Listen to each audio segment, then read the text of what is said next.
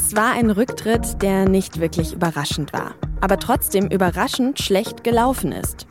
Am Montag hat Verteidigungsministerin Christine Lambrecht ihr Amt aufgegeben und was davon jetzt vor allem bleibt, ist das Gefühl, dass es der Regierung irgendwie gerade an Richtung und Plan fehlt. Vor allem an einer gemeinsamen Richtung und einem gemeinsamen Plan. Wie dieser Eindruck entsteht und was die Ampel anders machen müsste, das bespreche ich jetzt gleich mit dem Kommunikationsexperten und Wahlkampfstrategen der SPD, Frank Staus. Außerdem schauen wir natürlich auch auf alles, was diese Woche sonst noch wichtig war. Sie hören auf den Punkt, einen Podcast der Süddeutschen Zeitung mit unserer Wochenendfolge. Ich bin Tami Holderried und ich freue mich, dass Sie dabei sind. Montag um 10.11 Uhr, da war es dann offiziell. Irgendjemand im Verteidigungsministerium hat auf Senden geklickt, hunderte Journalistinnen und Journalisten haben eine kurze Mail bekommen. Und darin stand eine dünne schriftliche Erklärung. Christine Lambrecht, damals noch SPD-Verteidigungsministerin, tritt zurück. Das war jetzt keine große Überraschung, weil es schon seit vorletztem Freitag Gerüchte darüber gab. Kommentieren wollte die aber das ganze Wochenende niemand aus der Bundesregierung oder der SPD. Trotzdem ist schon spekuliert worden, wer denn Lambrechts Nachfolgerin oder Nachfolger werden könnte. Olaf Scholz hat dann am Montagnachmittag Lambrecht gedankt und gesagt, ich habe eine klare Vorstellung und das wird sehr schnell für alle bekannt werden, wie das weitergehen soll. Am Dienstag war dann klar, wer das ist, diese klare Vorstellung. Boris Pistorius, ehemals Innenminister von Niedersachsen und eben seit Donnerstagmorgen auch offiziell neuer deutscher Verteidigungsminister. Ich schwöre, dass ich meine Kraft dem Wohle des deutschen Volkes widmen, seinen Nutzen mehr. Innerhalb einer Woche hat Deutschland also eine Verteidigungsministerin verloren und einen Verteidigungsminister bekommen. Aber auf dem Weg dahin hat die Regierung zumindest für viel Kopfschütteln gesorgt. Warum hat Lambrecht ihren Rücktritt so lange hinausgezögert? Für sie lief es ja eigentlich spätestens seit diesem Instagram-Video an Silvester schlecht. Und warum hat auch der Kanzler so lange nichts dazu gesagt? Warum war es so schwierig, einen Nachfolger zu finden? Der Ärger im Verteidigungsministerium, der steht dabei für viele auch quasi sinnbildlich für den Zustand der Ampelkoalition an sich. Ständig gibt es Streit zwischen FDP und Grünen, der in der Öffentlichkeit ausgetragen wird. Diskussionen um Panzerlieferungen und so weiter. Ich habe deshalb Frank Staus angerufen. Er macht seit über 20 Jahren Wahlkämpfe, hat auch ein Buch darüber geschrieben und er berät die SPD und Olaf Scholz seit Jahren. Er ist auch selber SPD-Mitglied.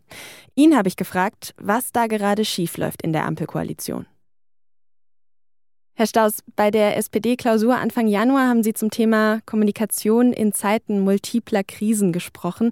Was war denn Ihre Kernbotschaft an Olaf Scholz und Co? Was ist denn das Wichtigste, auf das es gerade ankommt? Das Wichtigste ist für die Menschen in den Ländern, man muss dazu sagen, das ist jetzt kein deutsches Phänomen, dass Regierungen in diesen Zeiten unter Druck stehen. Das ist ja ein internationales Phänomen. Und das Wichtigste ist, dass diese Regierungen in Zeiten von Krisen eine noch stärkere Orientierungsfunktion, eine Art Leuchtturmfunktion haben, als in einigermaßen normalen Zeiten. Und insofern ist das Allerwichtigste, äh, nicht zusätzlich zu irritieren, sondern den Menschen eine Richtung vorzugeben, in die man dieses Land führen will und ihnen dann auch immer wieder zu erläutern, warum diese Schritte, die man jetzt geht, wichtige Schritte auf dem Weg zu diesem Ziel sind. Okay, jetzt haben Sie gesagt, nicht zusätzlich irritieren. Wie bewerten Sie denn in diesem Kontext dann den Rücktritt von Verteidigungsministerin jetzt AD Christine Lambrecht?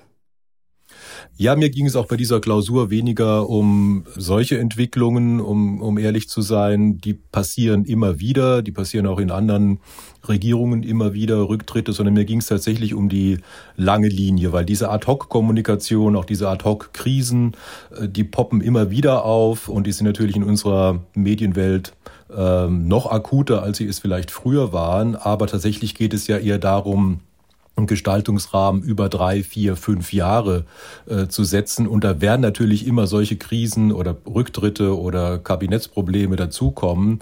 Aber grundsätzlich ist ja die Frage, wohin will man dieses Land eigentlich führen? Mhm. Ich verstehe, dass es Ihnen so ein bisschen um die große Idee geht. Jetzt haben Sie aber die Frage schon ein bisschen umschifft. Ad-Hoc-Krisen, klar, kommen immer wieder. Aber es geht ja dann doch darum, im Kleinen die große Idee umzusetzen. Also wie man mit diesen, in Anführungsstrichen, kleineren Krisen damit dann umgeht, oder?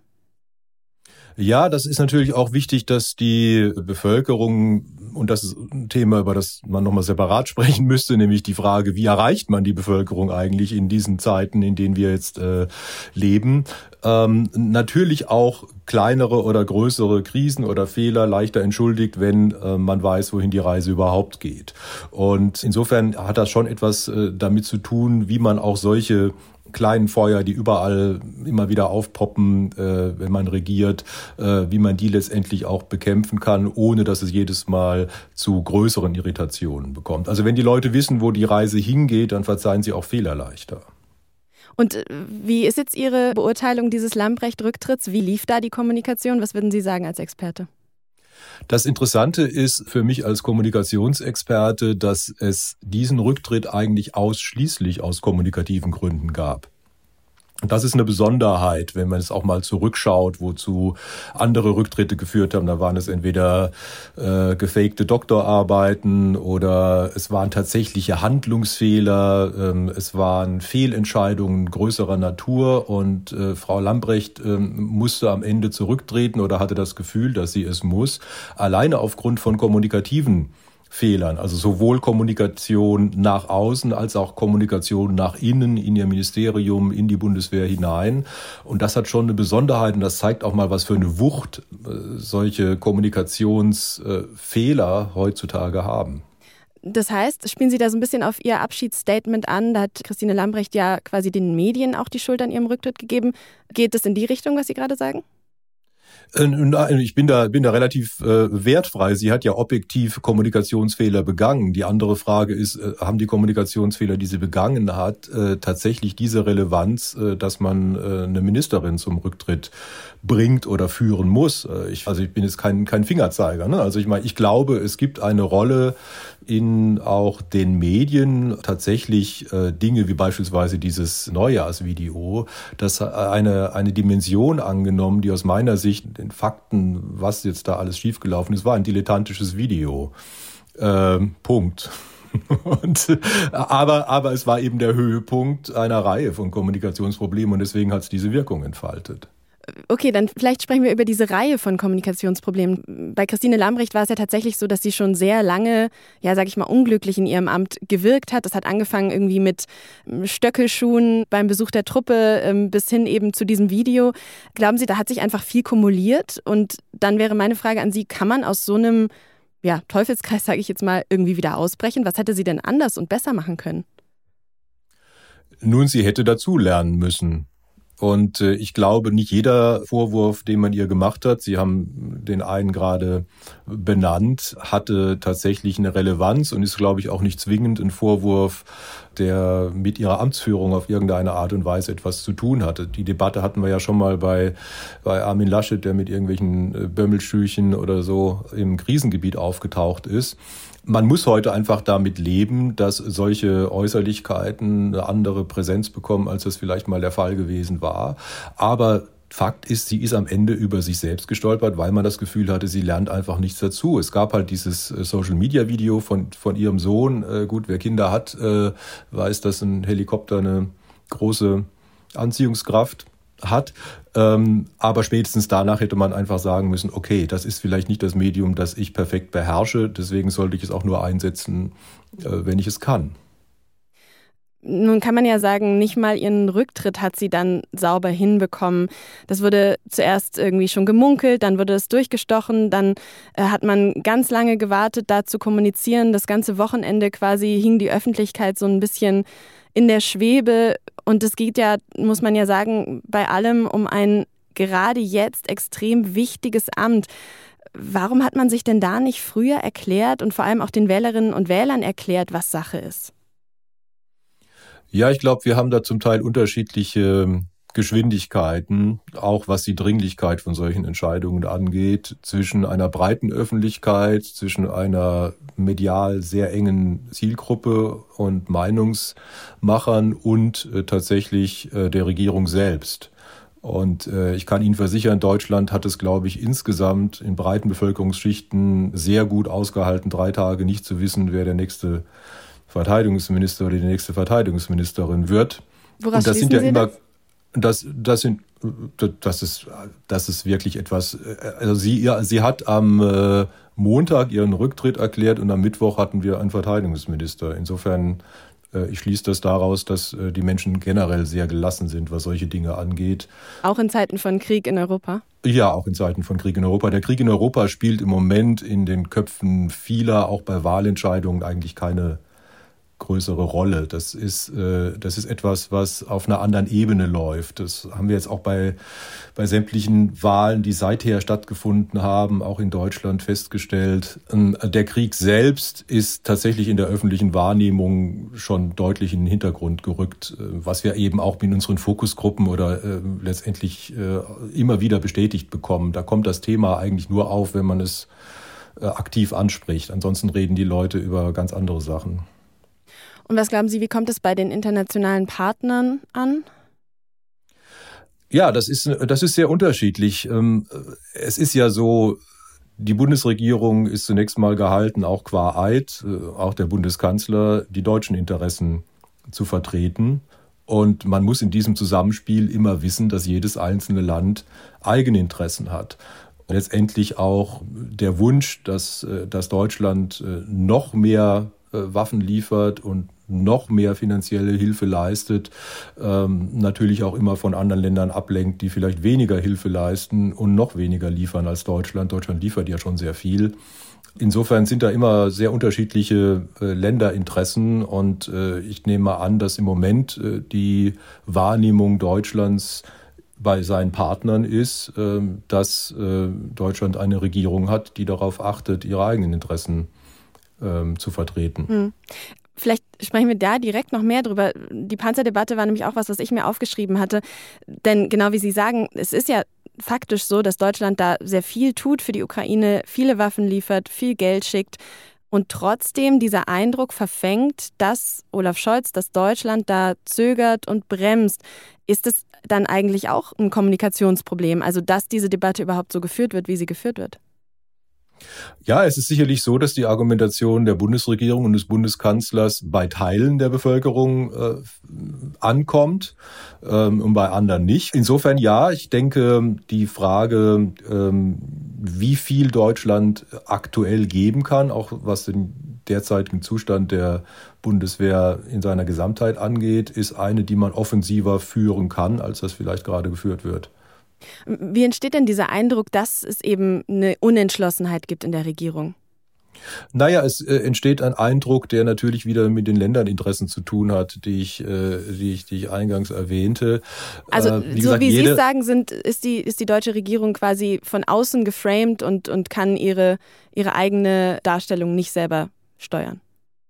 Doch, sie kann ihre eigene Darstellung steuern, aber sie, äh, sie hat natürlich ein Umfeld, äh, in, in dem sie agieren muss. Und da ist tatsächlich die Frage, agiert sie hier klar genug und stark genug und macht sie das genug deutlich? Es gibt Druck von, von vielen Seiten. Es gibt Druck natürlich auch aus der, nicht nur von außen, sondern auch innerhalb der, der Bundesrepublik selbst, wo es, und auch innerhalb der Regierung selbst, wo es äh, Befürworter dieser Lieferungen gibt. Aber letztendlich äh, muss er sich dann stärker erklären, warum er äh, letztendlich äh, meint, dass es ein vorsichtigerer Kurs der richtigere ist. Und genau da hat man ja das Gefühl, dass Olaf Scholz das immer mit allen Mitteln versucht zu verhindern, dass er sich eben stärker erklärt. Wäre das nicht aber genau das, was gerade eben auch die Bürgerinnen und Bürger bräuchten, dass man ihnen eben einfach mehr erklärt und, und sich da auch selber mehr erklärt?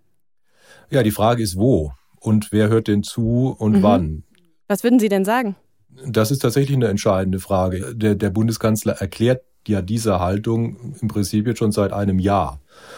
Und auch immer wieder, die Botschaft ist ja vergleichsweise simpel. Ne? Zu sagen, wir stimmen uns mit den Partnern ab und es gibt Konferenzen, auf denen das dann entschieden wird. Zum Beispiel hatten wir in der vergangenen Woche die, die Kuriosität, dass, äh, dass viele erwartet haben, er würde sich ausgerechnet in Davos äh, dazu erklären, wobei Davos natürlich der völlig falsche Ort ist, um so etwas zu verkünden. Vor allen Dingen, wenn man weiß, dass zwei Tage später eine Konferenz in Rammstein stattfinden wird, in der der entsprechende Rahmen gesetzt ist.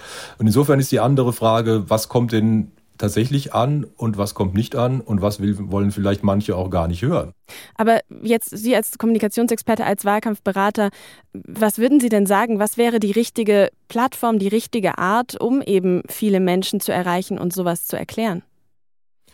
Da sind wir wieder beim Ausgangspunkt, das ist die Kontinuität. Diese Krise, die jetzt äh, durch den Angriff Russlands auf die Ukraine entstanden ist, ist ja eine Krise natürlich anderer Dimension, aber die sich einreiht in eine ganze Folge von, von einschneidenden Krisen. Das heißt letztendlich, das Ganze findet statt in einer, in einer sehr zersplitterten äh, Medienlandschaft, in der ich nicht mehr die Durchschlagskraft habe, mit der eben viele, die heute Politik machen, sozialisiert wurden.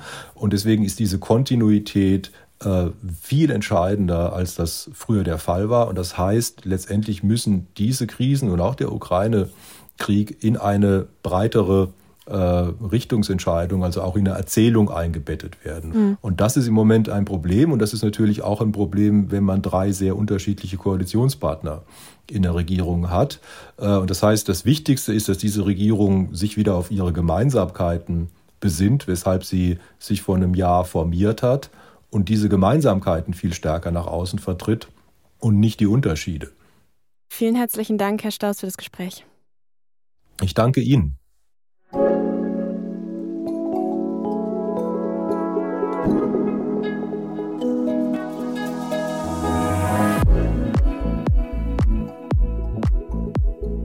Dass mehr Grün in einer Stadt nicht nur für die Stimmung der Menschen, sondern natürlich vor allem auch fürs Klima besser ist, das war mir schon klar.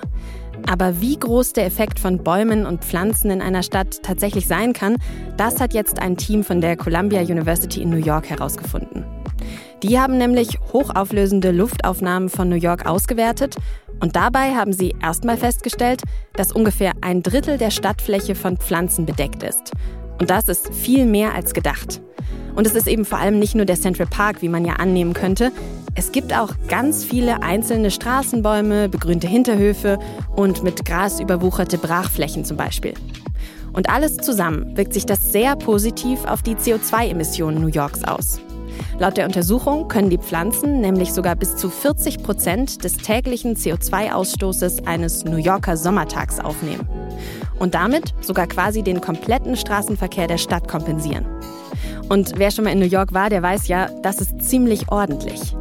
Das alles zeigt, wie wichtig Grünflächen und Pflanzen in unseren Städten tatsächlich sind und vor allem, wie fleißig sie helfen, CO2 zu schlucken.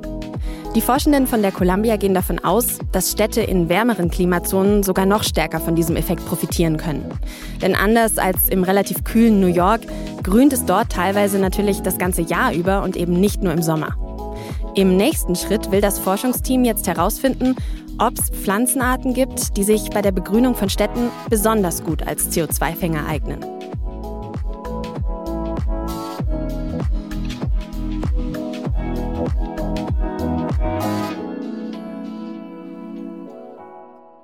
Und jetzt noch alles, was diese Woche sonst noch wichtig war.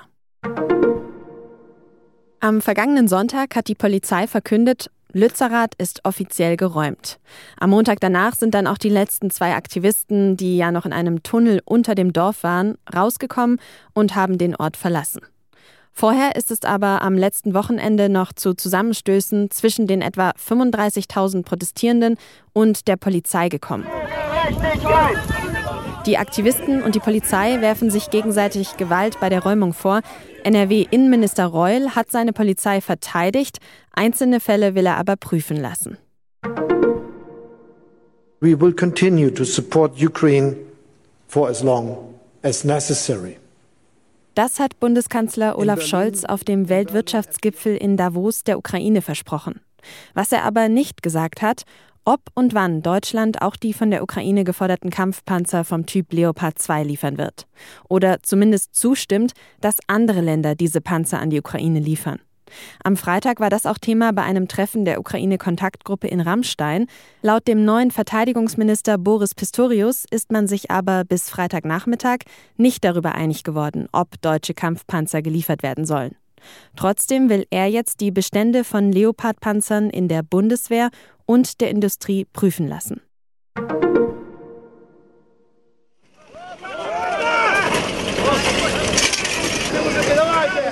Es war der bislang schlimmste Angriff seit Jahresbeginn. In der zentralukrainischen Stadt Dnipro haben russische Raketen am Wochenende ein neunstöckiges Wohnhaus getroffen. Das Haus ist eingestürzt und dabei sind über 40 Menschen gestorben, viele werden immer noch vermisst. Außerdem ist am Mittwoch in der Ukraine ein Hubschrauber in der Nähe von Kiew abgestürzt. Darin saß unter anderem der ukrainische Innenminister. Er und auch sein Stellvertreter sind dabei gestorben, außerdem noch zwölf weitere Menschen.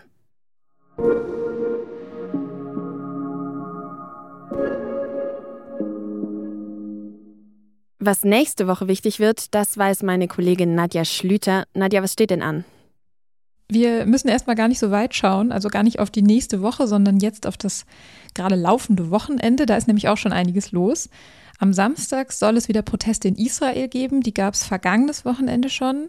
Und die richten sich gegen die neue und ja extrem rechte Regierung von Benjamin Netanyahu und vor allem gegen eine Justizreform, die in Israel geplant ist und mit der quasi die Gewaltenteilung aufgehoben würde, wenn sie so käme wie geplant. Mhm. Und ähm, am Sonntag, da schauen wir jetzt dann wieder nach Deutschland, beziehungsweise Deutschland und Frankreich. Da ist es genau 60 Jahre her, dass der Élysée-Vertrag unterzeichnet wurde. Also der deutsch-französische Freundschaftsvertrag damals von Charles de Gaulle und Konrad Adenauer. Und aus dem Anlass tagt dann auch der deutsch-französische Ministerrat. Und da wird es dann aber weniger feierlich natürlich auch viel um den Krieg in der Ukraine gehen. Mhm. Okay, das war das Wochenende und dann nächste Woche? Da wird vor allem es ab Dienstag interessant werden, weil da fangen neue Tarifverhandlungen für den öffentlichen Dienst an. Und die betreffen 2,5 Millionen Menschen, die beim Bund und bei den Kommunen arbeiten. Verdi fordert für die 10,5 Prozent mehr Gehalt beziehungsweise mindestens 500 Euro mehr für jeden und jede, weil ja zum Beispiel Energie und Lebensmittel, wie wir wissen, ja viel teurer geworden sind in den vergangenen Monaten. Die Arbeitgeberverbände haben allerdings schon gesagt, dass das zu hohe Forderungen sind. Und deswegen haben wiederum jetzt die Gewerkschaften und auch der Beamtenbund schon mit größeren Streiks gedroht. Okay, am Freitag hat ja schon die Post gestreikt. Das heißt, so wie es klingt, wir können uns darauf einstellen, dass es da vielleicht noch weitere Streiks in den nächsten Wochen geben könnte, die uns ja dann wahrscheinlich auch irgendwie alle betreffen würden, oder? Mhm, genau, da würde dann zum Beispiel wahrscheinlich in Kliniken gestreikt oder in Kitas oder auch im öffentlichen Nahverkehr. Also das würde wirklich sehr viele Bereiche unseres Lebens betreffen. Mhm, okay, dann sind wir mal gespannt, wie die Verhandlungen da weiterlaufen und werden das nächste Woche natürlich im Blick behalten. Vielen Dank, Nadja. Gerne.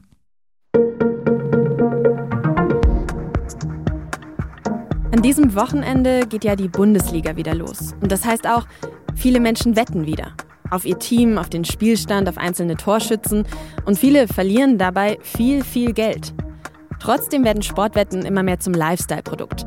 Und der Markt dafür, der wurde auch erst vor kurzem in Deutschland stark liberalisiert. Was jahrzehntelang verboten war, das ist jetzt legal. Und die Wettanbieter, die kämpfen jetzt um jeden Kunden, um jede Kundin. Da geht es nämlich um einen Milliardenmarkt. Wie ist es also dazu gekommen, dass die Regeln so gelockert wurden? Wie anfällig ist das Business mit den Sportwetten noch für schmutzige Geschäfte wie Geldwäsche und Manipulation?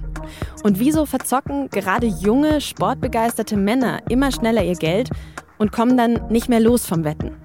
Darum geht es in unserem neuen Podcast Verzockt das System Sportwetten. Ein Spotify Original in Zusammenarbeit mit der Süddeutschen Zeitung. Jeden Freitag nur auf Spotify. Die ersten zwei Folgen sind schon online. Ich verlinke sie Ihnen in den Show Notes. Produziert hat diese Sendung Jakob Arnu. Vielen Dank fürs Zuhören, ein schönes Wochenende und bis Montag.